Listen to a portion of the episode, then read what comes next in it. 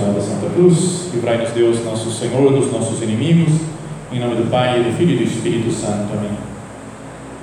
Meu Senhor e meu Deus, creio firmemente que estás aqui, que me vês, que me ouves. Adoro-te com profunda reverência. Peço-te perdão dos meus pecados e graça para fazer com fruto este tempo de oração. Minha Mãe Imaculada, São José, meu Pai e Senhor, meu anjo da guarda, intercedei por mim.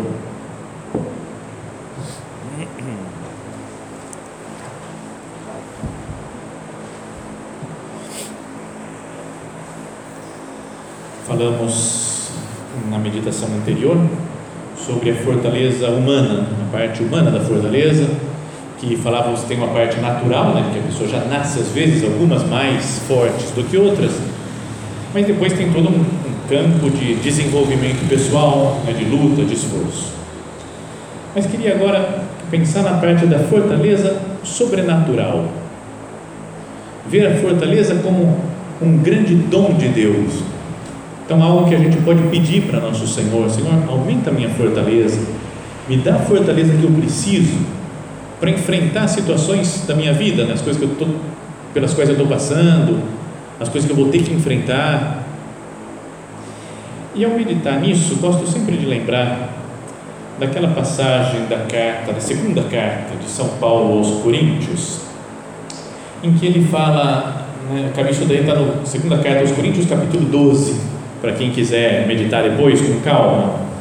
Mas ele começa a falar das coisas que Deus lhe mostrou né, das maravilhas que ele viu, né, como se ele tivesse subido ao céu até durante a sua vida e contemplou maravilhas que Deus quis, desejou revelar para ele, para São Paulo. Então, uma pessoa que teve muitas graças de Deus, que Deus contou umas coisas que foi só para ele, que não contou para outras pessoas, poderia, poderia ficar muito orgulhoso, meio metido, eu, pessoalmente, ainda que seja super São Paulo, eu acho de vez em quando ele meio metido né, nas coisas que ele fala. Quem sou eu? Né? Não sei se ele vai me castigar por falar isso, mas para que ele não ficasse mais metido ainda, ele diz assim: para que a grandeza das revelações não me levasse ao orgulho, foi-me dado um espinho na carne, um anjo de Satanás para me esbofetear e me livrar do perigo da vaidade. Então, isso daqui é uma frase super conhecida né, de São Paulo. Né, isso daqui do anjo de Satanás que os bofeteia, um espinho na carne. Que os exegetas, né, o pessoal que estuda a Sagrada Escritura, fica tentando entender que será que era esse negócio daqui de São Paulo. O que, que era esse espinho na carne? Então, é difícil mesmo, muita gente comenta, tem vários comentaristas tentando falar sobre isso. Já ouvi alguns dizendo que é algum problema de impureza que o São Paulo tinha, alguma tentação contra a castidade muito forte, né, que ele não aguentava mais a contínua tentação. Outros falaram que era enxaqueca que São Paulo tinha. São Paulo tinha enxaqueca, então por isso é que ele fala isso daqui: anjo de Satanás, espinho na carne. Ao falar espinho na carne, eu não sei por que, que pensam nessas coisas, né? pecado contra a castidade ou dor de cabeça, mas são teorias de vários exegetas. Eu já contei isso alguma vez, mas uma vez estava indo de carro para o Rio de Janeiro e parei para tomar um café num desses restaurantes na, na beirada da estrada. E então o, som lá, um recepcionista lá que me viu, estava no balcão, viu o padre chegando e falou: Ô padre, sua bênção, padre, sua bênção. Falei, Deus te abençoe, meu filho. Aí ele saiu do balcão, passou por mim e falou: Padre, sem Deus a gente não é nada, né? Jesus é tudo na nossa vida, né? Eu falei: É, exatamente. Né? Aí ele foi lá, foi fazer outras coisas. Aí de repente ele voltou, falou: Padre, eu amo esse homem, Padre, eu amo esse homem. Deve ser Jesus, né? Que ele está amando. Aí passou um pouco, lá de longe, aí ele gritou para ele: falou, O problema é o espinho na carne, Padre, o espinho na carne. Então teve que parar e falou: não, não, não, não precisa falar mais nada, tranquilo, beleza. Vou rezar por você, você vai superar o seu espinho na carne, fica tranquilo, não vai contar aqui qual é o seu problema. Então, é uma frase, uma expressão que São Paulo usa que ficou conhecida entre os cristãos até. Ou seja, pode ser uma coisa ou outra, o que for, mas era algo ruim, parece que atrapalhava São Paulo, que humilhava, sobretudo, São Paulo, porque ele fala: Foi-me dado esse espinho na carne para me livrar do perigo da vaidade. Para ele não ficar vaidoso, metido, ele lembra disso daqui, né, que ele tem um espinho na carne. Então, ele diz: Três vezes roguei ao Senhor para que o afastasse de mim, para que tirasse esse anjo de Satanás, que afastasse esse espinho na carne. Não quero mais, Jesus. Eu, eu te peço, afasta de mim, me tira, eu quero resolver esse problema. Mas Jesus não tirou o problema. Ele diz: Três vezes roguei ao Senhor que o apartasse de mim, mas ele me disse: Basta-te a minha graça, porque é na fraqueza que se revela totalmente a minha força. Olha só que é de uma profundidade tremenda isso. É na fraqueza, quando nós percebemos que nós somos fracos, que nós não conseguimos fazer as coisas, é que Deus pode atuar. É na fraqueza que se revela totalmente a minha força. Isso é a graça de Deus, basta-te a minha graça. É como se ele falasse: Eu não vou tirar esse problema. Assim você continua humilde, mas confia. Confia na minha graça, na minha força. Você vai conseguir fazer muitas coisas, porque com esse, essa fraqueza, você vai perceber que não pode contar com a tua capacidade e tem que contar com a minha. Então, na sua fraqueza, você vai poder contar com a minha força. Basta-te a minha graça, porque é na fraqueza que se revela totalmente a minha força. Então, São Paulo diz: portanto, prefiro gloriar-me das minhas fraquezas para que habite em mim a força de Cristo. Não é legal isso? Que bom que eu sou miserável. Porque assim Deus pode trabalhar em mim, Deus atua em mim, não é a minha força. Não é quando eu conseguir, aí eu sou bom, aí tenho força para vencer os problemas do mundo. É continuando com as minhas fraquezas. Prefiro gloriar-me das minhas fraquezas para que habite em mim a força de Cristo. Precisa de muita humildade para falar isso, né? Porque a gente em geral fala, não, eu quero resolver tudo, eu quero fazer tudo, quero dar conta do recado, quero estar perfeito. Virtudes, top, todas elas, nota 10 em todas as virtudes. São Paulo fala, prefiro gloriar-me nas minhas fraquezas, para que habite em mim a força de Cristo. E aí continua: Eis porque sinto alegria nas fraquezas. Como é difícil a gente conseguir isso. Né? Sou fraco, miserável, pecador, não consigo dar conta do recado e estou feliz assim. Né? É uma espécie de libertação dessa, dessa, parece que uma necessidade de dar conta de tudo, de fazer tudo, que a gente fica se exigindo, tem que conseguir isso, tem que conseguir aquilo, tem que conseguir aquilo, aquilo. Eis porque sinto alegria nas fraquezas, nas afrontas, nas necessidades, nas perseguições, no profundo desgosto sofrido por amor de Cristo. Porque quando me sinto fraco, então é que eu sou forte. Senhor, que nós entendamos isso, Jesus. Que nós também entremos nessa sabedoria que São Paulo adquiriu por Sua graça. Eu me glorio nas minhas fraquezas. Eu me alegro nas minhas fraquezas, nas afrontas, nas necessidades, nas perseguições. Ou seja, eu não quero que esteja tudo certinho na minha vida como eu planejei. Eu quero que as coisas sejam do jeito que Deus quis. E através da minha miséria, Deus vai atuar, Deus vai fazer a sua obra. Quando me sinto fraco, então é que eu sou forte.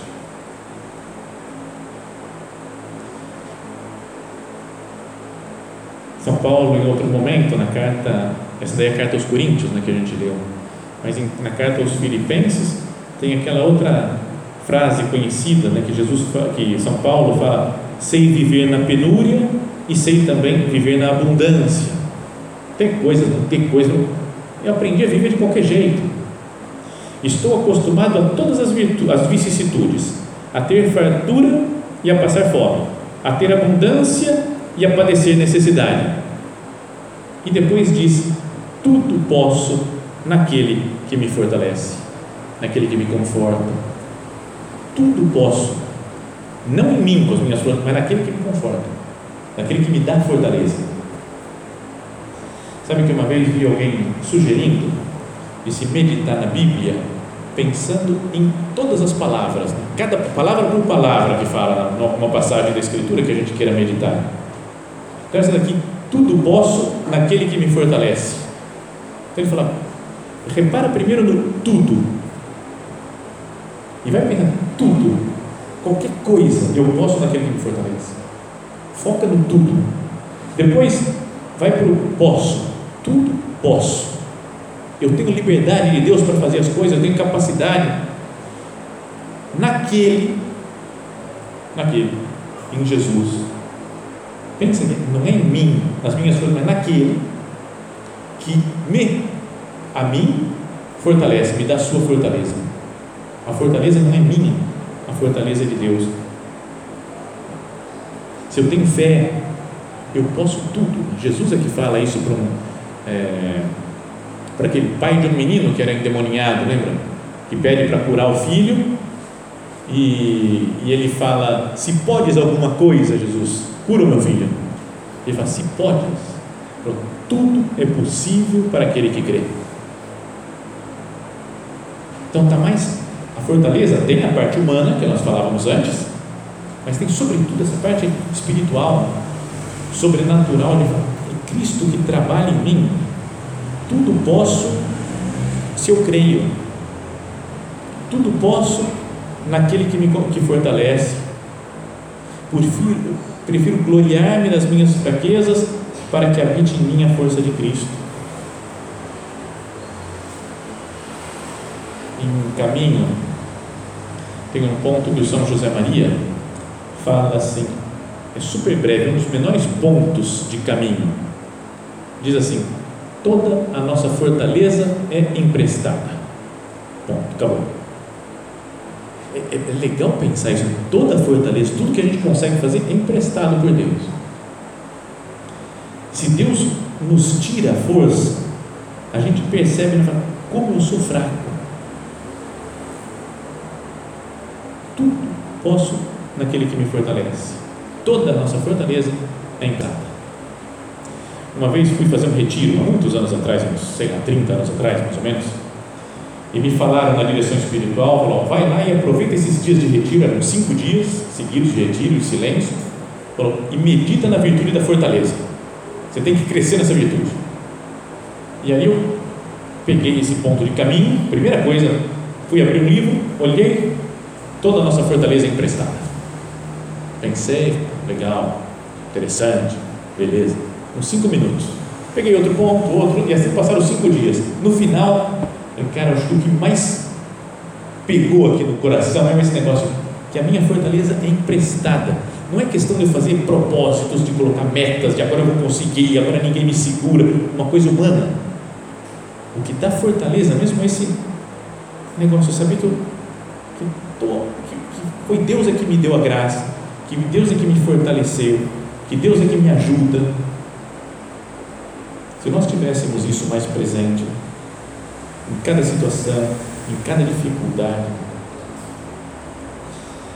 sabem que é, o São José Maria também, ele falava, ele, ele passou uma época na, na Guerra Civil Espanhola, né, de 1936 até 39, teve uma grande guerra civil na Espanha, com muita perseguição, né, comunistas que matavam vários católicos, um terço dos bispos da Espanha foi morto, mas centenas e centenas de padres foram assassinados.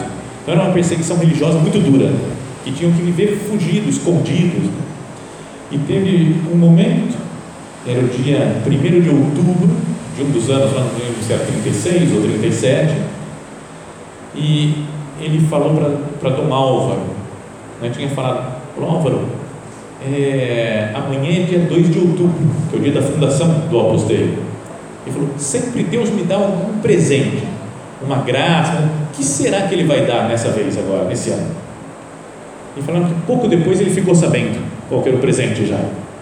Que ele estava numa sala lá com outras pessoas e falaram: entraram os, os soldados aqui para vistoriar o prédio que você está e estão entrando em todas as salas e matando as pessoas que estão, os católicos.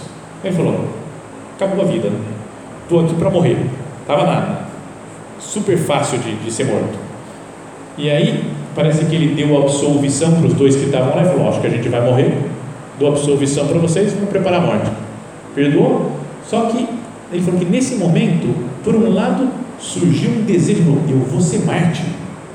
Sabe, uma, uma alegria quase. Ele falou: Eu vou ser um mártir da igreja, santo mártir. Mas logo depois de pensar isso, falou que veio um medo, um pavor de morrer. Que ele começou a tremer fisicamente, não conseguia ficar em pé, quase que as pernas iam tremendo.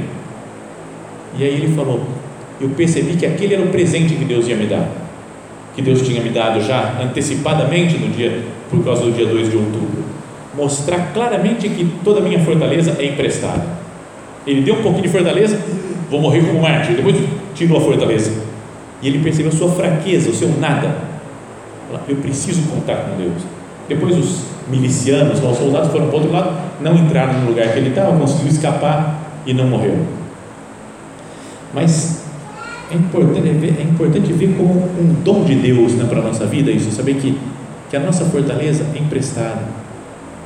Eu que prefiro gloriar-me nas minhas fraquezas para que habite em mim a força de Cristo.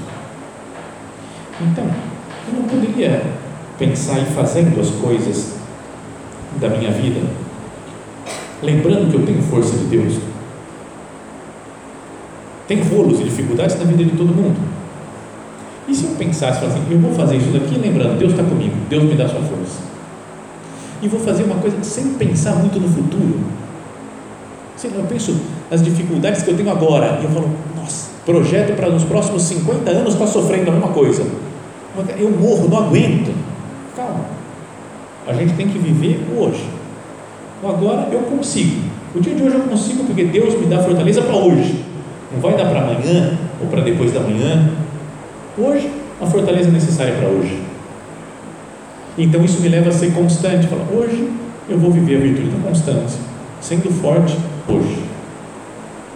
Já contei isso algumas vezes, mas quase todo ano, no centro do Opus Dei que eu moro, lá em São José dos Campos, a gente organiza uma, uma romaria para Aparecida, mas a pé. Em vez de ser, mas não pela Dutra, porque é muito cheio de movimento, muito carro, então a gente vai por uma outra estrada velha, né, vai serpenteando um pouquinho lá, é muito mais tranquilo, muito mais gostoso, mas são 100 quilômetros caminhando, então cansa muito. E a primeira vez que a gente foi fazer essa excursão, essa romaria, nós fomos em dezembro, e acho que foi os, foram os dias mais quentes do, da história da humanidade, pelo menos andando lá, sabe, era um calor de derrubar mesmo. Então, lembro que na, na, no último dia, no terceiro dia que ele estava caminhando, era uma reta infinita. Quando a gente vai de carro, é uma reta, você fala, tem uma reta aqui, mas andando a pé, no terceiro dia de caminhada, ela fica infinita. E, e o sol vinha de cima e vinha de baixo porque refletia no asfalto, e depois vinha dos, de um lado e do outro, e toda por trás, pela frente, era o tempo todo, todo lugar sol. Então era uma coisa de, de desistir. Então eu pensava, falava, faltam, sei lá, 30, 40 quilômetros andando nisso eu não sou capaz. Sabe, me deu uma depressão, falei, vou desistir. Tem uma certa coisa de orgulho que estava eram cinco pessoas só. Falei, eu não vou ser o único que vai desistir. Então, tem que aguentar. Mas para aguentar, eu pensei, eu só consigo dar mais dois passos. Só mais dois. Então fiz um, dois. Aí voltou o raciocínio, falei, eu só consigo dar dois passos. Um, dois. Depois de novo, eu só consigo dar dois passos. Um, dois. E assim foi, fui pensando, acho que durante uma hora, uma hora e meia, contando até dois. É meio de louco, né? Um, dois. Um, dois. Um, dois. E foi indo de um, dois, um, dois, um, dois. Chegamos lá. Quando aparece o santuário, já estou chegando é, é meio é duro porque você vê o santuário enorme já na sua frente e fala, chegamos e falta só mais uma hora de caminhada para chegar lá. Então é, isso derruba meu todo mundo. Mas já estava o sol estava um pouco mais baixo, já não estava tanto calor, deu para chegar. Mas às vezes na vida do dia a dia, a gente só consegue dar esses dois passos. Fala, Deus me dá fortaleza, não para chegar no final da minha vida para ser santo já, calma, Ele dá fortaleza para hoje. Então eu posso ser constante na minha luta hoje. Problemas com o marido, não sei o que. Hoje eu consigo tratar ele bem. Problemas com os filhos. Hoje dá. Hoje eu cuido dos filhos. Amanhã eu sei, depois da manhã, vixe, não sei se vou aguentar. Mas hoje consigo. Quantidade de trabalho que a gente tem. Hoje ainda vai dar. Vai. Amanhã, amanhã eu peço demissão, mas hoje eu aguento. Aí no dia seguinte você fala, amanhã eu peço demissão. No outro dia você fala, amanhã eu peço. E vai, e vai aguentando. E as perseguições, e as doenças. Será que eu não deveria ser uma pessoa constante que vai fazendo as coisas aos poucos? Devagar, contando com Deus. Viver a constância no dia a dia. Tem um outro ponto de caminho que o nosso padre, nosso São José Maria, fala: viste como levantaram aquele edifício de grandeza imponente, um tijolo e outro, milhares, mas um a um, e sacos de cimento, um a um, e blocos de pedra, que são bem pouco ante a mole do conjunto, e pedaços de ferro, e operários trabalhando dia a dia, às mesmas horas. Viste como levantaram aquele edifício de grandeza imponente? À força de pequenas coisas. Se com a nossa constância nós usamos a força de Deus né, para dizer sim para Ele agora, e depois de cinco minutos de novo, e depois de novo, então a gente vai conseguindo fazer grandes coisas na nossa vida. Frase de nosso Senhor também: gravai bem no vosso espírito, de não preparar a vossa defesa, porque eu vos darei uma palavra cheia de sabedoria, a qual não poderão resistir nem contradizer os vossos adversários. Sereis entregues até por vossos pais, vossos irmãos, vossos parentes e vossos amigos, e matarão muitos de vós. Sereis odiados por todos por causa do meu nome. Entretanto, não se perderá um só cabelo da vossa cabeça. É pela vossa constância que alcançareis as vossas almas. Pela constância. Estou sofrendo, mas estou constante. Sabe que isso daqui é uma. Essa frase de Jesus, né? matarão muitos de vós. Matarão muitos de vós. E logo depois ele fala: não se perderá um só fio de cabelo da vossa cabeça. Como assim? Se vai matar como é que não vai perder fio da cabeça? Não sei, sabe? Parecia meio contraditório. Mas em geral, quando fala de perder fios de cabelo da cabeça, é quando a gente está preocupado, né? Estou perdendo esse cabelo de preocupação. Então, a ideia é: pode acontecer o que for, eu não vou ficar preocupado. Com a graça de Deus, com a fortaleza de Deus, não vou perder fios de cabelo da minha cabeça por preocupação, por tensão. O que, vai ser agora? Como é que vai acontecer? E pela vossa constância, que alcançarei as vossas almas. Em outra passagem né, do, do Evangelho, Jesus fala: basta cada dia o seu cuidado, né? não vos preocupeis, né? que comereis, que bebereis, com que vos vestireis. Basta cada dia o seu cuidado, a sua preocupação. Tenho feito isso, né, de procurar viver o momento presente e ser fiel com constância nesse momento presente, aquilo que Deus me pede. E assim foi a vida de todos os santos. Não é? Se a gente vai ler uma biografia de santo, qualquer uma, em geral biografias boas, falam das dificuldades que eles tiveram que passar, todos que passaram por dificuldades na vida.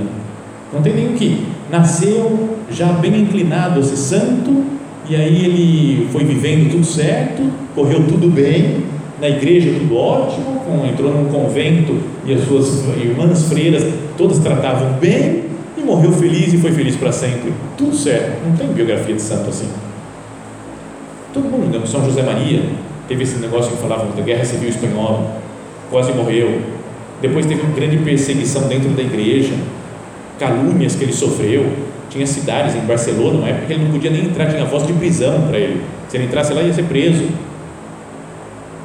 Padre Pio, São Padre Pio, é impressionante a quantidade, além das, das chagas de Cristo que ele tinha, das dores contínuas, de sentir continuamente a flagelação do Senhor, a coração de espinhos, foi humilhado e passou vergonha e cansaço, porque todo mundo vinha a ele e ficava horas e horas e horas no confessionário atendendo gente e recebia umas proibições da igreja, do Papa, até o Papa João 23, que é santo e ele também santo, e foi proibido em algumas épocas de, de celebrar missa em público, foi proibido de confessar. Então era teve muita perseguição. São João Bosco, Dom Bosco, que era tido por louco, uma vez levaram até uma, uma espécie de carrocinha, de carrocinha de cachorro louco, né? não é de gente louca, é uma, sei lá, uma espécie de ambulância lá que queriam colocar uma camisa de força no Dom Bosco e, levar ele direto para o hospício, preso no hospício, eu falei, está louco. São Tomás de Aquino, que a família dele perseguiu, né, porque queria que ele fosse, acho que era, não sei se era franciscano ou é uma outra, ou não me lembro exatamente, beneditino, e ele foi dominicano, né, porque queriam outra congregação, então perseguiram, fizeram difícil a sua vida. E pensemos em todos os, sei lá, pessoas da nossa família, cristãos da nossa família que tiveram que lutar muito para defender a fé, ou em outros países que são mortos, que são perseguidos, pelo simples fato de serem cristãos, atualmente né, estão sendo mortos, e tantos mártires na história da humanidade. Isso não deveria me fazer pensar, Senhor, se eu tiver sofrimento, eu estou no caminho certo. Jesus falou: quem quiser ser meu discípulo, negue-se a si mesmo, tome a sua cruz e me siga. Então devo estar no caminho certo. Que nós tenhamos esse olhar para Deus e falar: Ele me dá a sua fortaleza Eis porque sinto alegria nas fraquezas, nas afrontas, nas necessidades, nas perseguições, no profundo desgosto sofrido por amor de Cristo, porque quando me sinto fraco, então é que eu sou forte. E nós queremos deixar que habite em nós também a força de Deus, não a nossa. Vamos terminar né, recorrendo, como fazemos sempre, a Nossa Senhora, que ela nos ajude nesse caminho né, de luta, né, de cruz, de dificuldades que vão aparecendo pela nossa vida que nós não desistamos. Né? Como ela não desistiu, como ela foi firme, foi fiel até a cruz, até a morte do seu filho, que ela nos dê a graça, nos dê a fortaleza de carregar a nossa cruz e de sermos fiéis dia a dia, em cada momento, ao seu Filho Jesus Cristo.